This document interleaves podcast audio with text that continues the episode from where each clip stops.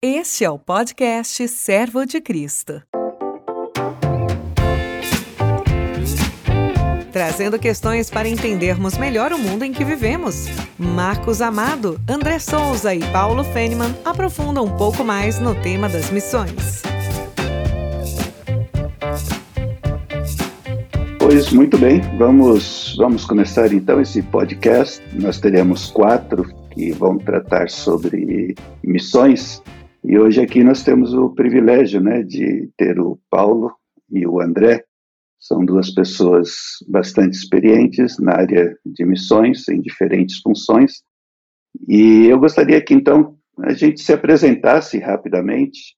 Eu sou Marcos Amado, 23 anos, morando no campo transcultural, dos quais três anos com o navio Doulos, depois oito anos do Marrocos, depois oito anos na Espanha e quatro anos na, na Inglaterra. Então, atualmente estou ensinando sobre missões no Servo de Cristo. Vamos lá, Paulo.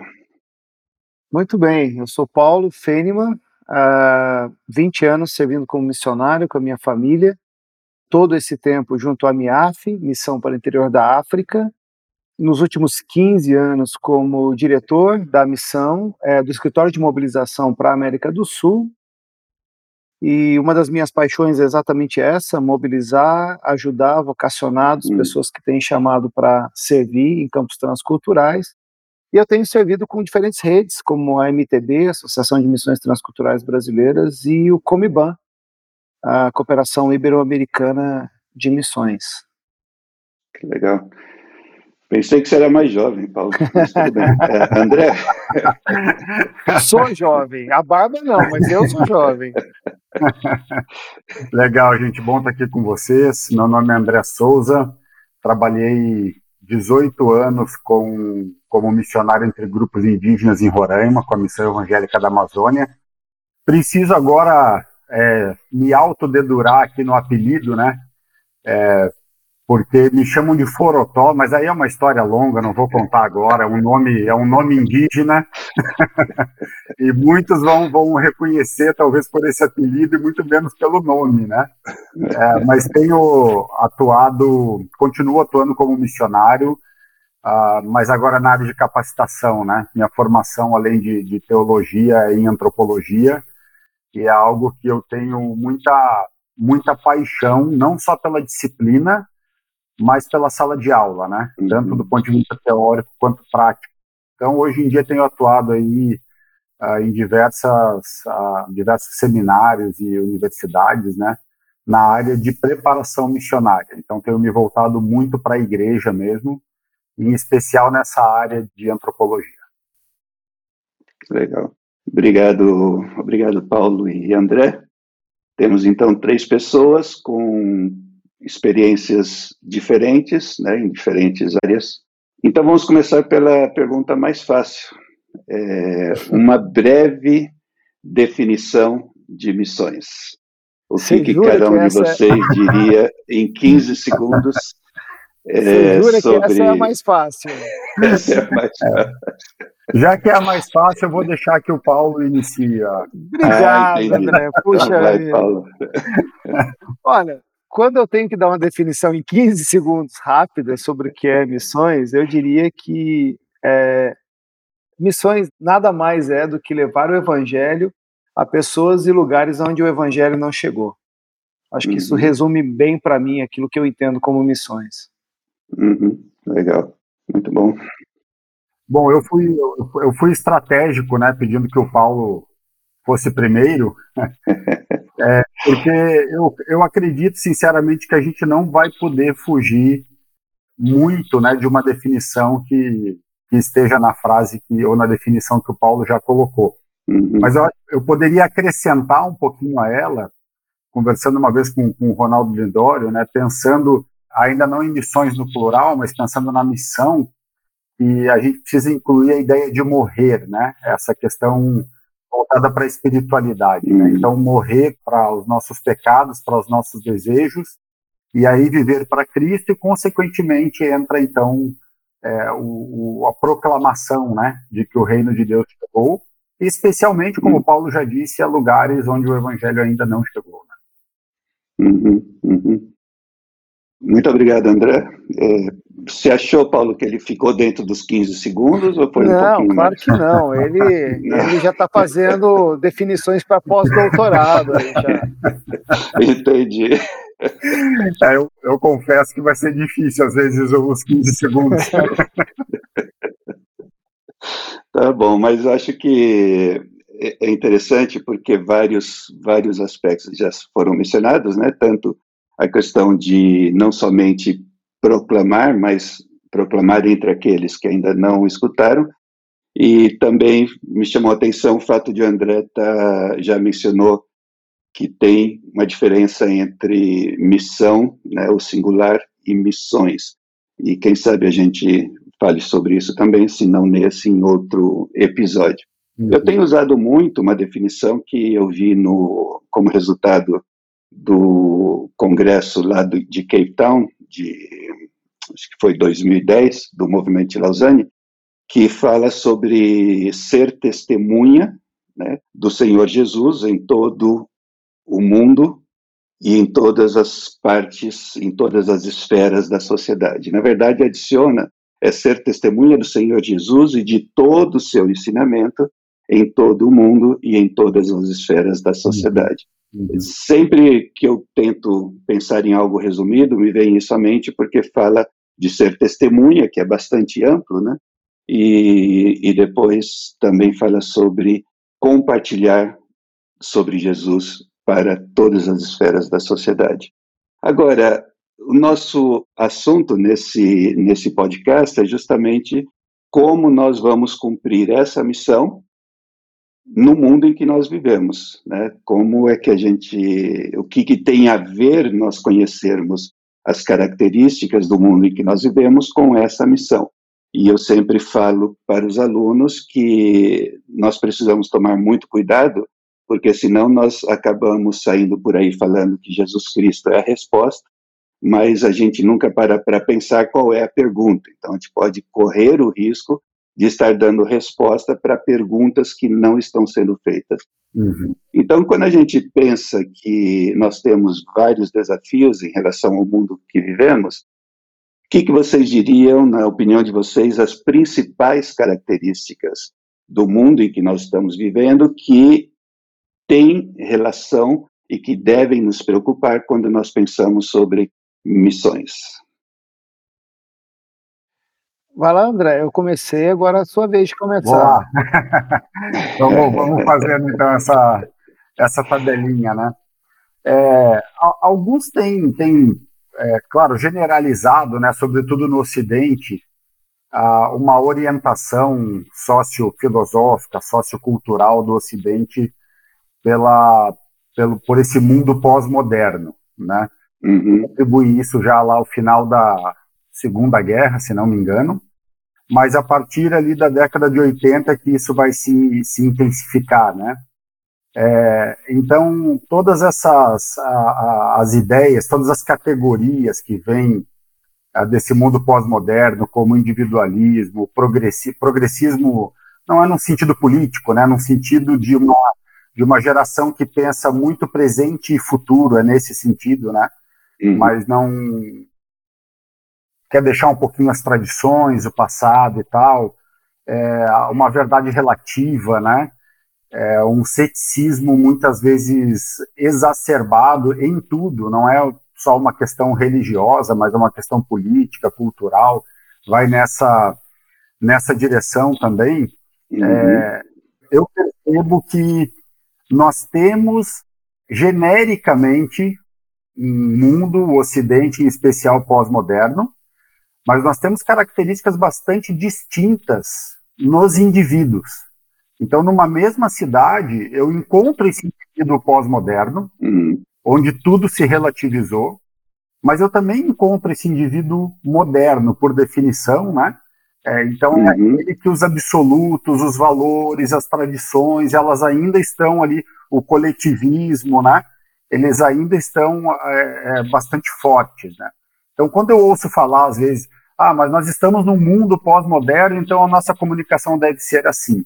é, uhum. não é exatamente desse jeito. Quando a gente pensa em missões, é, e nesse mundo pós-moderno, então eu preciso pensar no indivíduo, com quem eu estou falando, né? se esse uhum. indivíduo é pós-moderno ou não. Porque daí é. eu vou partir de lugares diferentes da mensagem, né, para conseguir melhor. Uhum, uhum, uhum. É, algumas pessoas é, falam sobre não, a gente não precisa de nada disso, o homem continua, o ser humano continua o mesmo, o problema é o pecado, e a gente vai, prega o evangelho, fala que Jesus morreu pelos nossos pecados. Por um lado está certo, no fundo, no fundo é, é isso mesmo, é, o problema da humanidade é o pecado.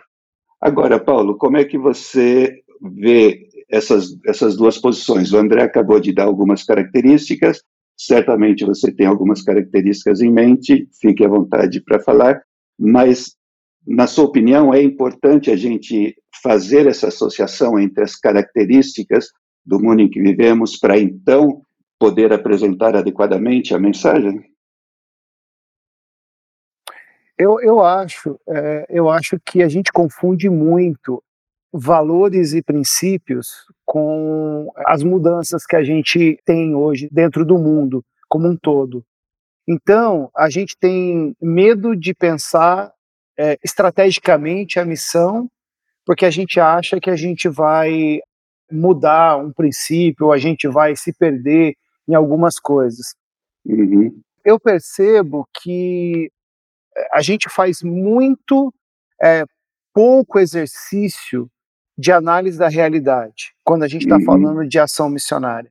Então, assim, o mundo está mudando de uma forma assim extremamente avassaladora e a gente está ainda usando estratégias de 10, 15, 20 anos atrás. Perfeito. Né? Uhum. Então a gente não acompanha. E parece-me que isso é uma coisa muito própria do movimento missionário é, cristão. Né? A gente tem dificuldades. Obviamente que eu estou colocando aqui todo mundo num, num mesmo uhum. é, balaio, mas a gente tem uma série de mudanças que acontecem no mundo que parece que a gente ignora quando a gente vai pensar do ponto de vista estratégico. Por isso que a gente tem dificuldade, ou muita dificuldade, de atingir é, determinados lugares, determinadas etnias, determinados povos. Então a gente ainda tem muito problema. Atrelado a tudo isso, o André falou né, sobre o individualismo, o antropocentrismo, tudo isso que está no mundo nosso, isso foi absorvido pela igreja. Né? Isso não, a igreja não, não ficou imune uhum. a todas essas mudanças que nós temos. É, e isso certamente uhum. trouxe, tem trazido também maiores dificuldades para um avanço mais significativo. Né? Eu sempre brinco o seguinte, olha, se você olhar para os lugares que nos faltam, uhum. né, alcançar com o evangelho, são os lugares mais difíceis. Os fáceis a gente já foi, né?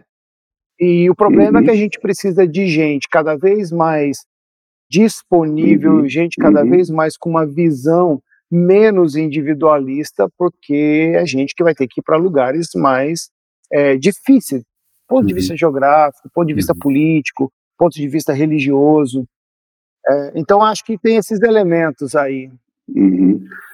Paulo, eu achei curioso você trazer para a conversa a igreja, né? Porque aí eu volto lá para o início, né, da definição de missões. Uhum. Talvez encaixar ali que a, a, nossa primeira missão, né, antes de missões, é morrer. Talvez muito nisso. O, o, o evangelho ele é substancialmente coletivo, né? A igreja, uhum. né? Esse individualismo que está na igreja talvez parte disso aí, porque isso vai desembocar nas nossas estratégias e no nossa, na nossa tarefa missionária, né? Uhum. É, e talvez parte disso seja mesmo a, essa conexão com a espiritualidade, né? Uhum. De entender isso, que nós não vivemos mais para nós mesmos, mas que nós vivemos para Cristo. E renascendo então em Cristo, é, aí nós proclamaremos sim o seu reino e nós ficaremos é, desprendidos de tudo isso que nos amarra na cultura. Né? Uhum, uhum.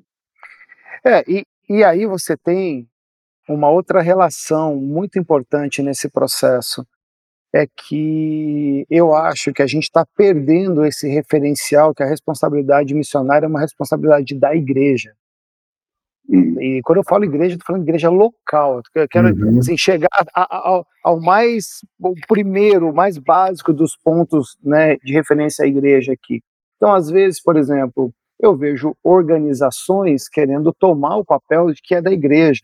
Uhum. Eu acho que a gente erra muito nisso. Uhum. É, primeiro que a gente não ensina, né? Porque daí a gente meio que terceiriza. A gente fala para a igreja, ó, dá aqui o teu dinheiro, o teu pessoal, deixa que a gente faça. Né? Então, tem uma série de elementos aí hoje que a gente precisa revisitar. É, uhum. Eu acho que a gente tem sido muito pragmático na nossa ação missionária e menos reflexivo. É, eu acho que a gente precisa desenvolver um pouco mais a reflexão para depois estabelecer uma estratégia. Não pensar na estratégia sem antes refletir princípios e valores uhum. que, para mim, são fundamentais, bíblicos fundamentais. Uhum. Agora, nós vamos voltar um pouco a esse assunto, Paulo, quando nós estivermos falando sobre missão transcultural, porque é um, é um aspecto bem, bem importante.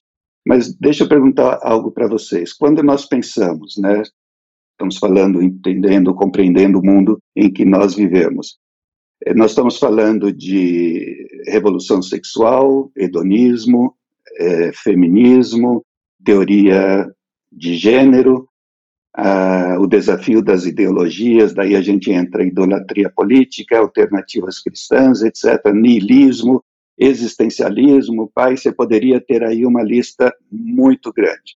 Agora, quando a gente chega falando sobre isso, por exemplo, num congresso de missões ou numa igreja, num, numa conferência missionária, muitos se assustam, porque todos já vêm esperando escutar é, Mateus 28 e, e acabou. Vamos, vamos para frente com, com o que a gente está acostumado.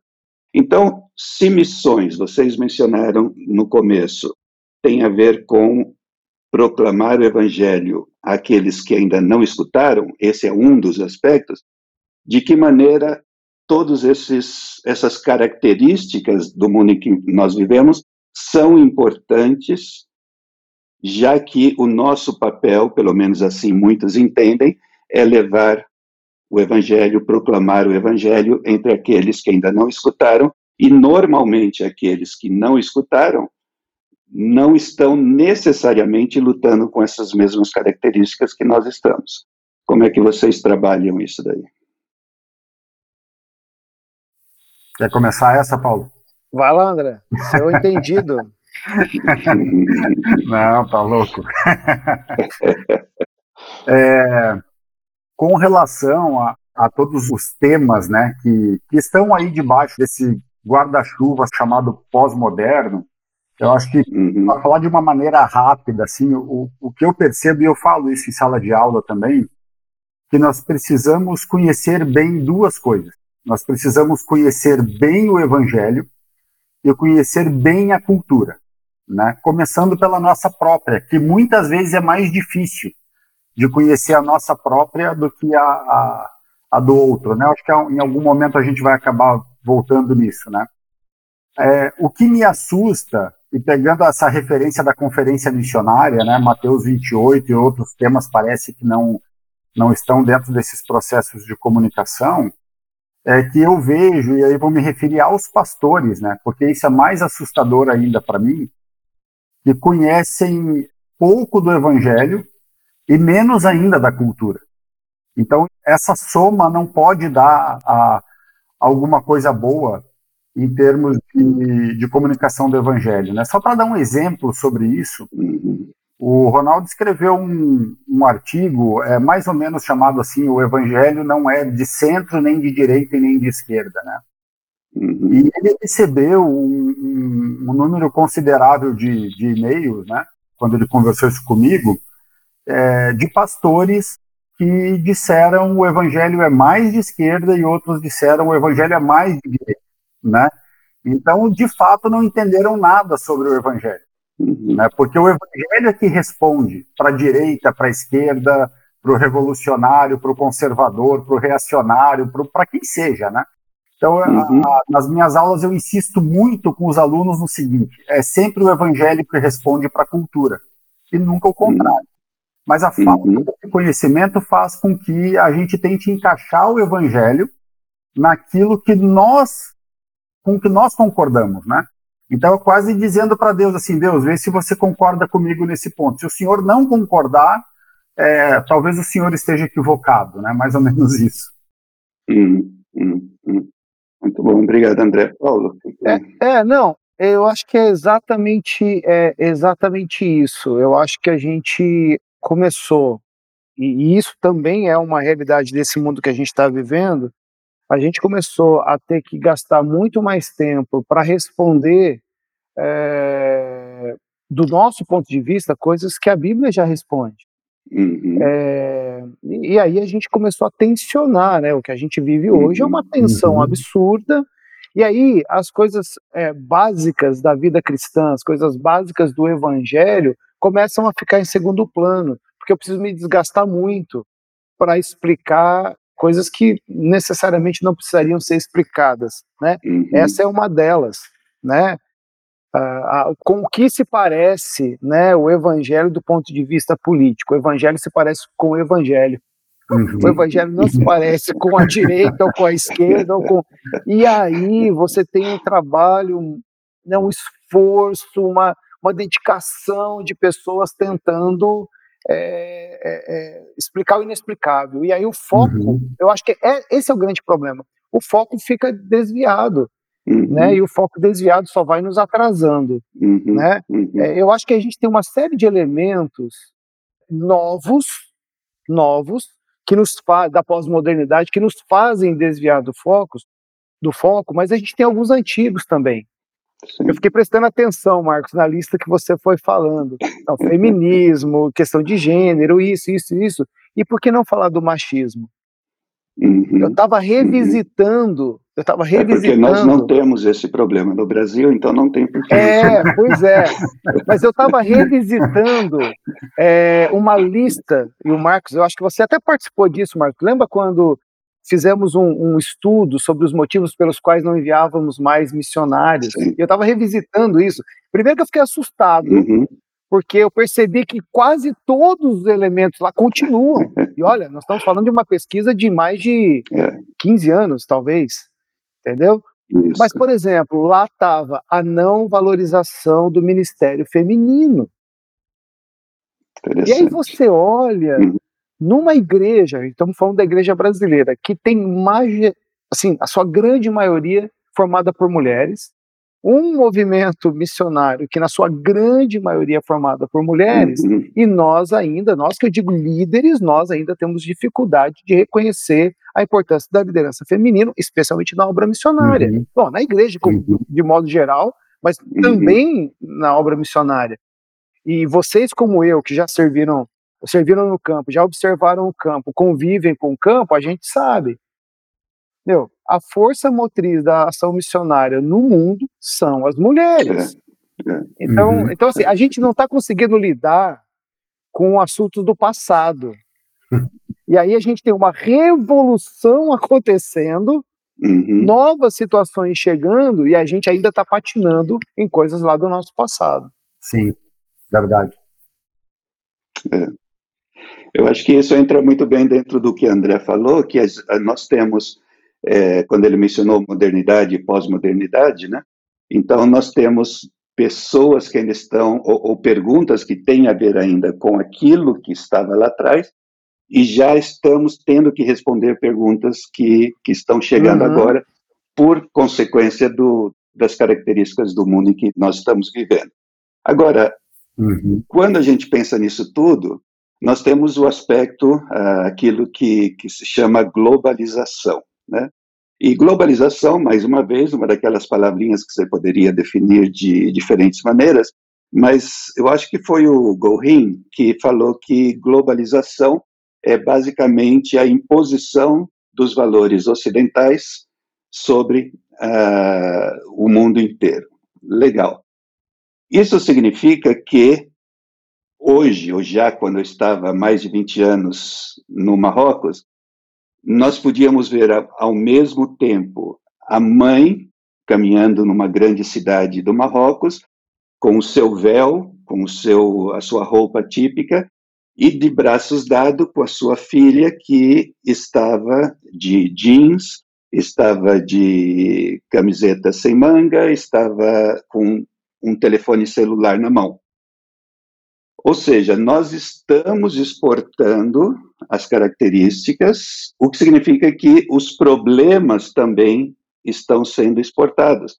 Então, se você vai hoje numa grande cidade da Indonésia, se você vai numa grande cidade é, da, do Egito ou do Marrocos ou de tantos outros lugares do mundo não ocidental, você começa a ver os mesmos filmes, você começa a ver as mesmas discussões, as mesmas roupas. Não quer dizer que eles pensam igual a nós, mas estão tendo uma influência muito grande. Isso significa, então, que é, quando nós formos pregar o evangelho para essas pessoas que têm a sua própria cultura ainda muito arraigada, mas estão sendo bombardeados pelos valores e pelas discussões do Ocidente, na opinião de vocês, o que, que isso representa de desafio para a gente em situações assim? Porque aí nós quase estamos entrando já no transcultural, mas por enquanto somente no aspecto de que formas características do Ocidente que estão sendo exportadas para, vamos dizer assim, o Oriente, é, acabam afetando a forma que nós vamos fazer missões. Na verdade, eu me questionaria se a gente realmente está vivendo uma globalização do ponto de vista da definição é, uhum. é, do termo. Porque a uhum. definição do termo vai dizer que é a integralização da cultura, da economia, disso e daquilo. E a gente não tem uma integralização, a gente tem, não. na verdade, uma discrepância absurda e uma uhum. imposição absurda, né, ocidental. E aqui, uhum. vamos pontuar, quando eu estou falando ocidental, estou nos incluindo como brasileiros Isso. no ocidental. Uhum. É, basta dizer eu sempre brinco que eu, eu, vou fazer referência ao Ronaldo, porque se fosse eu falando, todo mundo me crucificaria. Quando eu falo que é o Ronaldo Bedori que falou, ninguém questiona, né? Basta dizer... É, pois é. É. Basta dizer que as últimas pesquisas que nós fizemos com Comiban, a MTB inclusive participou e tudo mais, foi apresentado no Congresso Comiban 2017, ficou nítido para nós que, especialmente brasileiros, eles têm uma imposição cultural hoje mais exacerbada do que, por exemplo, os Estados Unidos. A gente uhum. sempre dizia, os americanos são impositores. Estou falando isso no mundo missionário, tá? Uhum. Perfeito. É... E não, a cultura hoje considerada mais prepotente, arrogante, impositiva no mundo missionário é a brasileira. É... Nós estamos fazendo a mesma coisa fora que a gente do que condenava... a gente reclamou. Isso, exatamente. Isso aí. É isso aí, a gente está reproduzindo algo que a gente condenava pouco tempo atrás. E assim, uhum. quando eu ouvi isso pela primeira vez, eu falei, não, isso é invenção, isso não é verdade. Aí eu mudei a chave aqui. Falei, deixa eu começar a observar. Aí você começava a observar as coisas no aeroporto, no campo, aonde aconteciam as coisas. Vou dar um exemplo aqui, que não tem nada a ver com o campo missionário, mas para vocês verem como a gente é, né? Como a gente lida com as situações do ponto de vista da prepotência e da arrogância. Sábado eu fui viajar, estava viajando, então cheguei no aeroporto muito cedo, muito cedo, sala de embarque pequena aqui, né? Cidade do interior, sala de embarque pequena tal. O rapaz da Infraero vai lá no microfone e fala assim: Senhores passageiros, a Infraero solicita que todos, por favor, usem a máscara corretamente, papapá, papapá, pelas medidas de prevenção, não sei o que, não sei o que, não sei o que. Daqui a pouco, não deu, sei lá, não deu um minuto, o cara fala de novo. Senhores passageiros, sabe quando o cara imposta a voz assim, que você fala, ele tá falando para alguém, alguém aqui nessa sala, tá? Aí, aí, né, eu que não sou gente, comecei a procurar. Claro, tem, tem que achar quem que é o cidadão que tá, né? Aí, olha que eu olho, para mim, infelicidade é o cara de terno e gravata com a Bíblia na mão. Por quê? Porque a gente se acha acima né, da, da, da norma, da normalidade, e a gente reproduz isso lá. A gente acaba reproduzindo isso lá é, é, é onde nós né, vamos servir ou, ou vamos de alguma uhum. forma ter interação com as pessoas. Uhum. A gente faz isso, a gente impõe, a gente impõe a nossa cultura, o nosso pensamento, o nosso modo de fazer igreja, uhum. É, é, o, nosso, o nosso modo de pensar e fazer o evangelho. Então a gente vai impondo. Uhum. Isso é muito complicado. Uhum. Mas eu questiono, eu realmente hoje questiono se a gente realmente vive uma globalização. Eu acho que a gente uhum. ainda não vive. Uhum. Porque a globalização como um todo, ela seria então essa integração, onde eu, é. eu trago elementos da cultura, eu levo elementos da cultura, mas eu, eu integro as coisas. Eu acho que a gente ainda é muito impositor, como Ocidente ainda, uhum. a gente é muito impositor. Uhum. Uhum. Uhum. Eu, é, eu, eu, vejo assim que primeiro eu assino embaixo do, do que o Paulo falou e nem preciso ir muito longe, né? Eu vi isso acontecer em aldeia indígena, né? Uma, uma maneira de se fazer as coisas é, que eram muito desconectadas eventualmente da cultura.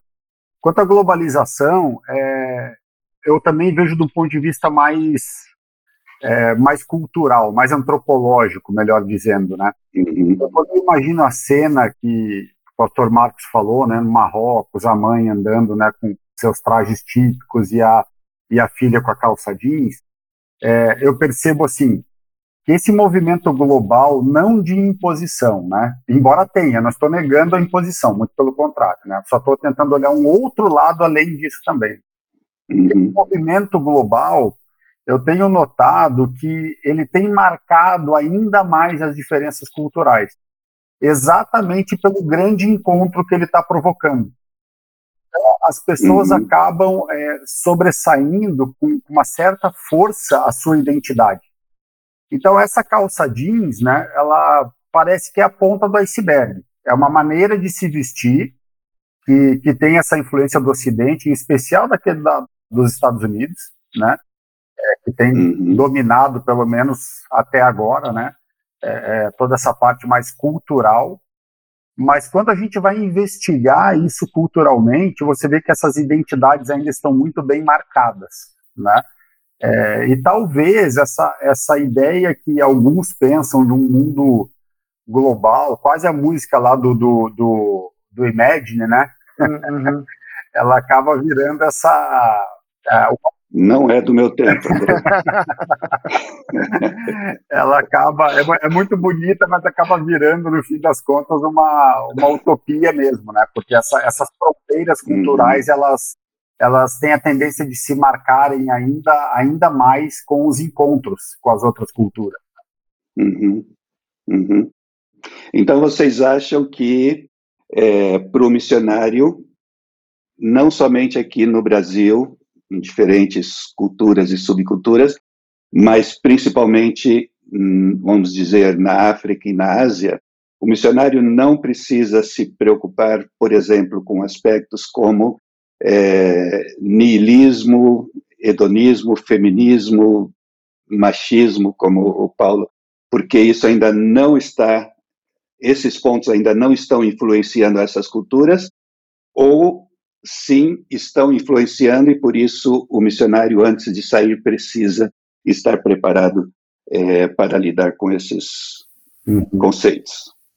Ah, eu acho que eles estão influenciando, definitivamente. Alguns mais, alguns menos, mas de alguma forma você tem ali é, essa uhum. influência parte né, dessa, desse movimento que a gente está falando de global aqui. Ele acontece, uhum. não é uhum. que ele não acontece, ele acontece. Uhum. Só acho que em uhum. níveis diferentes, dependendo do lugar, de lugar para lugar. Uhum. Né? Eu acho sim que o missionário precisa é, saber, conhecer, identificar e saber como responder a essas questões. Uhum. Só acho que é, dificilmente ele vai ter elementos suficientes para entender e compreender com profundidade antes de chegar definitivamente no seu lugar de, uhum. de trabalho. De trabalho. Uhum. uhum. É, eu acho que ele precisa, uhum. ele precisa gastar um bom tempo do seu início ali, observar, entender, compreender a cultura. Uma coisa é você estudar a cultura academicamente uhum. falando, à uhum. distância. Outra coisa é você vivenciar a cultura e ver como essas situações influenciam né, a, as pessoas de modo geral, a, a, sociedade de modo geral naquele lugar, uhum. e até mesmo qual vai ser a resposta do evangelho a essas situações. Uhum. uhum. Uhum. Eu vou pegar o gancho do Paulo também, que porque eu pensei exatamente a mesma coisa quando eu, eu vejo as diferenças, né? Que a gente precisa descobrir na cultura, é, e até o que o pastor Marcos falou no, no, no início, né? É o que eles estão perguntando ou talvez até seria é, antropologicamente, mas já conectando ao evangelho, pensar qual é o sofrimento. Uhum. E aí a gente poder responder isso a partir do evangelho. E aí cada um vai sofrer essas influências de maneiras diferentes, né? Agora o lado o lado pós-moderno que entra nisso também e essa relativização do Ocidente que a gente acaba encontrando também em outros lugares do mundo, se voltando já já mais para o para o Oriente, né? Ele acaba também complicando um pouquinho essa, essa jogada, vamos chamar assim, porque vai se entrar naquela questão, mas afinal, vamos pegar o machismo aí, né? Como o Paulo levantou então. Mas afinal de contas, ser machista aqui no Brasil é o mesmo que ser machista lá na outra cultura, né? O que que caracteriza? Porque senão o que que aí vem a imposição, né? Então eu, eu tenho em mente o que é o machismo, a partir da minha própria cultura. E quando eu chego lá, eu começo a falar sobre esse machismo, mas que para eles não está respondendo nada. Na minha perspectiva. Isso, exatamente. Uhum. E é a, a, tal visão etnocêntrica, né? Uhum. uhum. É, essa, então, essa é a falta de análise da realidade, que eu acho que falta muito para a gente hoje, é. para a gente lidar com essas questões. É. Agora, a coisa boa é que tem método, Paulo, tem método é, do ponto de vista da análise cultural né? É, isso é muito bom e isso eu sinto um pouco de falta dos missionários se dedicarem mais a isso, mas eu acho que isso vem na próxima na próxima conversa, se não me engano, então não vou adiantar aqui. A gente, a gente fala mais sobre isso. É, agora, agora outro... vale a pena, viu, viu, Marcos? Não, só vale a pena falar uhum. sobre isso, que a gente está falando, a gente entende que tem sim, que é preciso trabalhar uhum. e tudo mais, uhum. mas que é preciso fazer uma análise e tudo mais, e aí entra de novo a questão da imposição com o, o que a gente sempre fala de, dos pacotes prontos, hum. né? É, eu acho que falta muita gente entender que situações que eu lido aqui, na minha cidade, são completamente diferentes. A, a mesma situação, o lidar dessa situação aqui, é diferente, por exemplo, no lidar em São Paulo, que é uma cidade completamente Sim. diferente, é, com a sua própria cultura, inclusive. Eu acho que a gente é, a gente olha a cultura muito do ponto de vista macro. A uhum, gente precisa é. dar uma funilada uhum, nisso uhum. e analisar um pouco melhor é, né, situações mais pontuais, seja aqui uhum. dentro do, do Brasil, uhum. seja principalmente fora, né, em contextos uhum. completamente diferentes do nosso. Eu vi uma, uma, rapidamente assim, eu vi uma pessoa na introdução de uma de uma pequena palestra dizia assim: que nós vivemos uma sociedade machista e praticamente na sua totalidade misógina. E aí eu, eu, eu, logo parei, eu falei assim, não, não, a gente precisa reorganizar, né? E aí vem um pouco dessa precisão, ou uhum. o mais perto possível da realidade. É, é uhum. é, impossível que a gente tenha uma sociedade quase, uhum. essa foi a frase literal, quase na sua totalidade misógina. É impossível que isso esteja acontecendo.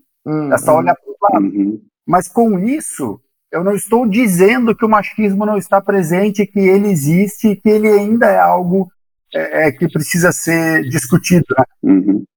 Mas às vezes a pessoa, na tentativa de, de querer falar algo que seja bom, que seja relevante, né? Uhum. Uma, uma, é uma, fica uma coisa superlativa, né? Um exagero da misoginia. Então você acaba pegando um tema como esse, que é um tema importante para discussão, mas aí você praticamente é, é, é, anula, né? Você diz, não, não, uhum. não é possível, né? Mas enfim, foi só como um exemplo, assim, de, uhum. dentro, melhor, né? dentro desse aspecto, né, o que nós vamos, nós acabamos indo para outros países e impondo uh, os nossos conceitos, nossas definições, eu me lembro de um missionário no Marrocos que queria ensinar aos marroquinos como amar verdadeiramente a sua esposa, E, bom, lá no Marrocos pode ser no plural, né? Porque eles podem até, ter até é. quatro. É. Uhum. Mas no caso do missionário, vamos mostrar como é o que significa, né? Uma maneira cristã de amar a sua esposa. E esse é o problema, não é cultural, é a forma, segundo ele, cristã de amar a esposa. Então ele decidiu, com a janela da cozinha aberta, todos os, os dias depois do almoço, ele lavava Almoço. os pratos e as panelas, numa cultura como Marrocos. E em vez de ele comunicar que ele amava a esposa, ele acabou comunicando que ele era um marido que era controlado pela esposa e como resultado ele perdeu autoridade perante a sociedade, perante o grupo com o qual ele estava tentando pregar o evangelho e teve que ir embora porque já não tinha condições, é, uhum. já que ninguém queria escutar o que ele tinha para falar, né? Então às vezes a gente não pensa, né?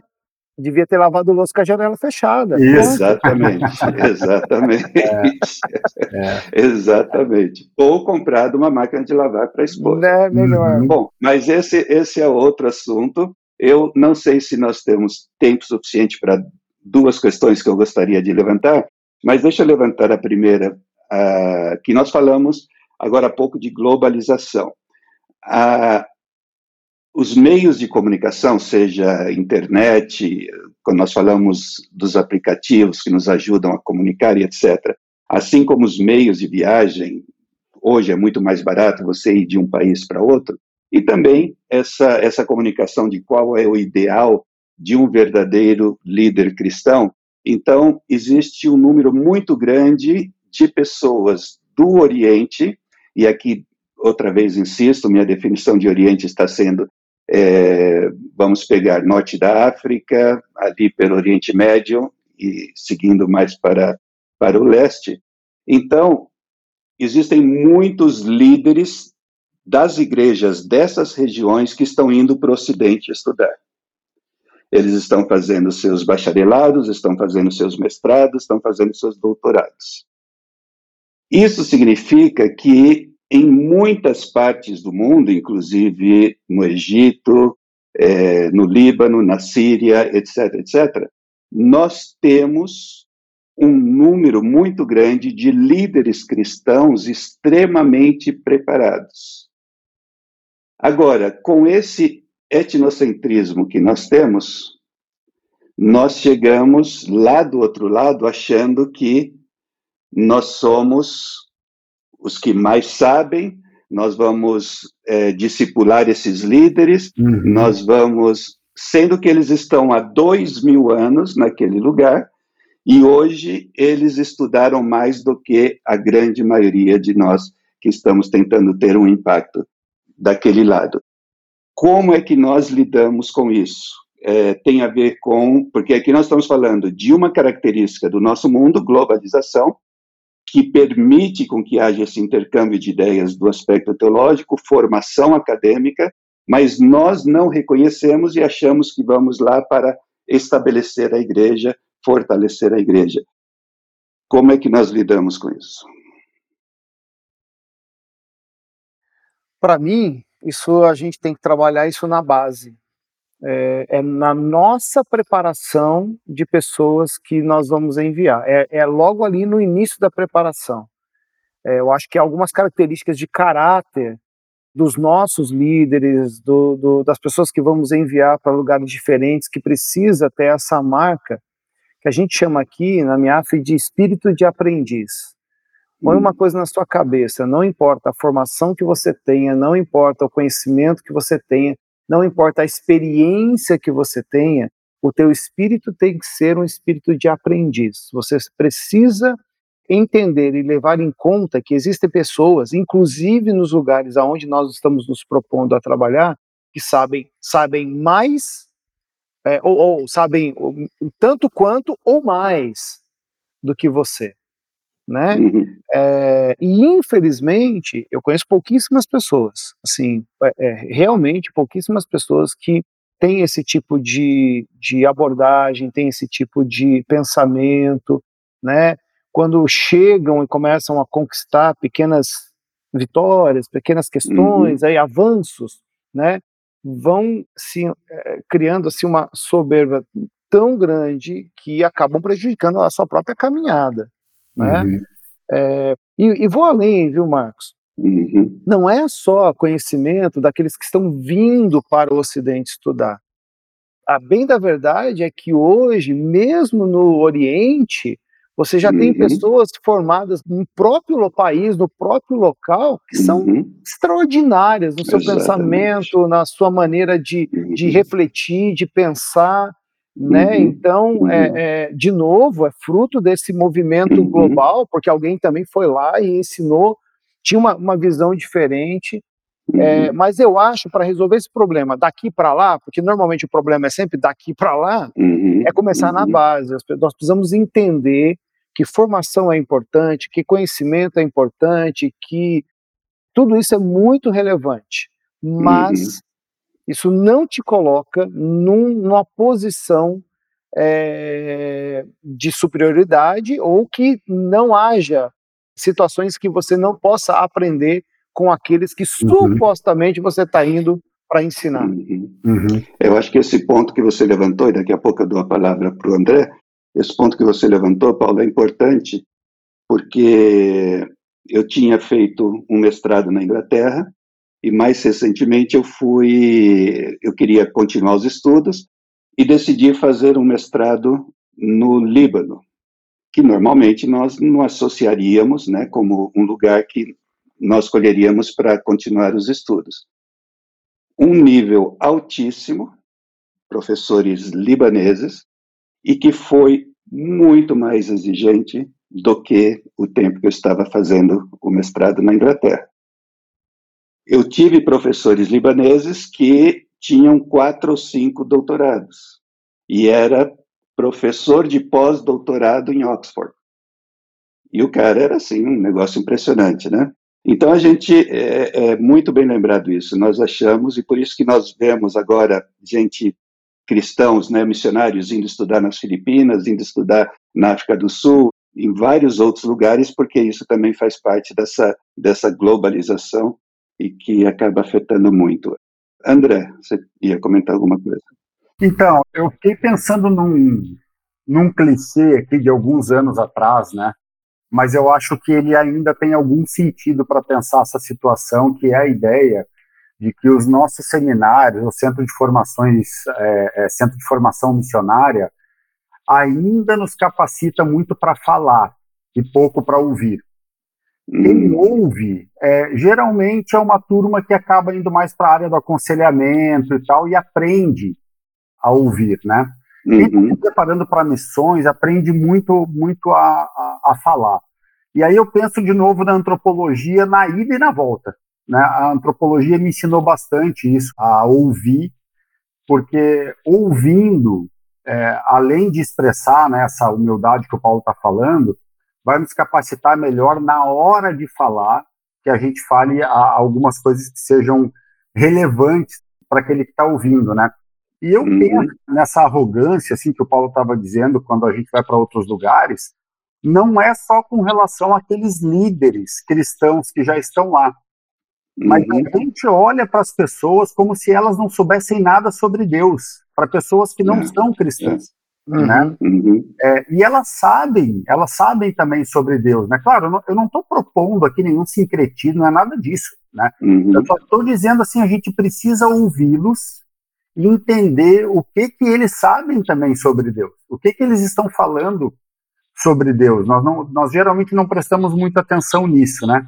Queria uhum. fechar com uma, uma história rápida, assim, no tempo do bacharel, ainda na universidade, é, tinha uma amiga muito envolvida, muito militante com causas feministas e tal. É, em certa ocasião eu vi ela saindo do centro acadêmico, ela e mais um número considerável de mulheres, carregando uma cruz no ombro, e nessa cruz estavam penduradas ali chupeta, sutiã, calcinhas e tal, etc., né? é, fizeram uma caminhada por dentro da universidade pelo pró-aborto, né? E eu estava vendo aquela cena e já era alguém que eu conhecia há muito tempo e ela entregava para nós um, um, uma folhinha, era um periódico assim, ali eu não, não lembro se era por bimestre ou por trimestre, chamado O Grito dos Excluídos, é, é uhum. alguma, alguma coisa assim, né? mais ou menos uhum. direção, né? ou A Voz uhum. daqueles que não têm, uma coisa assim. E quando eu vi ela fazendo isso, eu, eu lembro que eu pedi a Deus, assim, eu, eu pedi assim, Deus, me dá é, o modo de conversar com ela que impacte o coração, porque eu não quero, eu não quero ganhar discussão. A discussão não vai levar a lugar nenhum, né? Nós dois íamos sair com as, com as nossas uhum. convicções. E casualmente naquele dia era o dia que ela estava com esse periódico ali, esse jornalzinho para entregar para nós, né? Então ela entregou para mim e sentou do meu lado para descansar da caminhada. E quando ela entregou que eu vi o título, né? Eu disse para ela assim, é, eu falei, fulana, eu tenho muita admiração pelo trabalho que você faz, do ponto de vista de dar voz para aqueles que são marginalizados na cidade, né? Uhum. É, e falei isso com sinceridade do coração, ela realmente militava muito nesse sentido, independente de outras coisas que eu discordava dela, né? Uhum. É, mas aí eu falei, mas eu preciso fazer uma pergunta para você, né? E a pergunta é a seguinte: de quem é a voz do feto? Uhum. E aí ela, ela ficou, né? E agora, né? Eu falei, é, porque olha só, você está me entregando um jornalzinho dizendo que dá voz para aqueles que não têm, né? Falei, olha, uhum. por pior que seja a situação na periferia da cidade, se tem alguém que não tem voz é o feto. Como é que nós daríamos? Então, ela mesma percebeu assim, uhum. é uma contradição agora que eu estou vivendo, né? Uhum. Então, eu uhum. percebi assim, é, eu não evangelizei, isso não é evangelismo, né? Mas eu falei de uhum. valores do evangelho de modo que ela compreendeu isso, mas a partir uhum. de uns dois anos de amizade, de conhecimento. Uhum, uhum. É, não adiantava dizer, olha, não mata bebê porque Deus não gosta. É. Né? Não ia mudar muita coisa. É. Mas acho que é mais ou menos por aí. Mas eu acho que isso aí nos leva, então, à minha última pergunta, porque acho que nós já estouramos o tempo. É, como eu comecei com uma pergunta fácil, eu vou terminar com uma pergunta fácil. E a pergunta é nada mais, nada menos que o que é a verdade? Nós estamos. nós então vivemos tá, num né? mundo. nós estamos vivendo num mundo que. Bom, pós-verdade, vamos dizer dessa forma, né? Em que as questões são. Todas elas nós tendemos a relativizar, a olhar de uma forma cética como nós cristãos, sabendo que essa é uma das principais características do mundo em que nós vivemos, o pluralismo, o pluralismo religioso, o pluralismo de ideias. Então, como é que a gente faz aqui no Brasil, pregando o evangelho, ou do outro lado do mundo, para lidar e apresentar o evangelho a um mundo que está muito influenciado pelo conceito da pós-verdade? ou, se não for pós-verdade, as muitas verdades. Cara, eu vou ser o mais crente possível agora, cara. A verdade é Cristo. Eu pensei que você estava sendo desde Não. o começo. É, mas agora eu vou ser mais.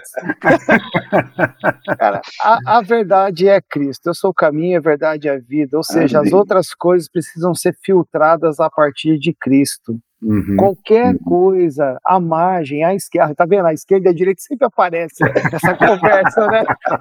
Qualquer coisa, à direita ou à esquerda, elas estão em desacordo com a verdade. A verdade é Cristo e, uhum. e ele basta. Eu acho que é, tem, tem que ser simples assim. Sim, Qualquer amém. outro tipo de complicação, a gente incorre no risco de, de errar. Uhum, uhum, uhum. Acrescento uma, um único detalhe por definição que essa pós-verdade ela tem se caracterizado muito mais pelo sentimento do que pelo fato, né? Então uhum. importa mais o que eu sinto do que o fato em si. Uhum. É, é, e aí eu compactuo evidentemente com o Paulo, né? Completamente com o Paulo para dizer o seguinte: uhum. é, independente de as pessoas sentirem ou não se Jesus é a verdade, ele vai continuar sendo. Porque não depende do sentimento, né? Ele uhum. é o que uhum. é, mesmo que ninguém creia, né? Então a uhum. verdade, toda a verdade, né, está contida nele, né? Não, não tem como fugir. Uhum. Ótimo. Muito bem, pessoal. Uma boa, uma boa conclusão, agradeço muito.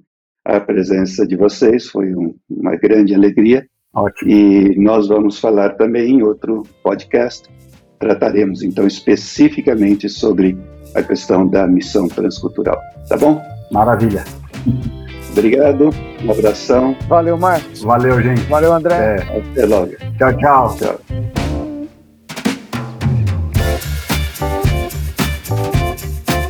Você escutou o podcast Servo de Cristo.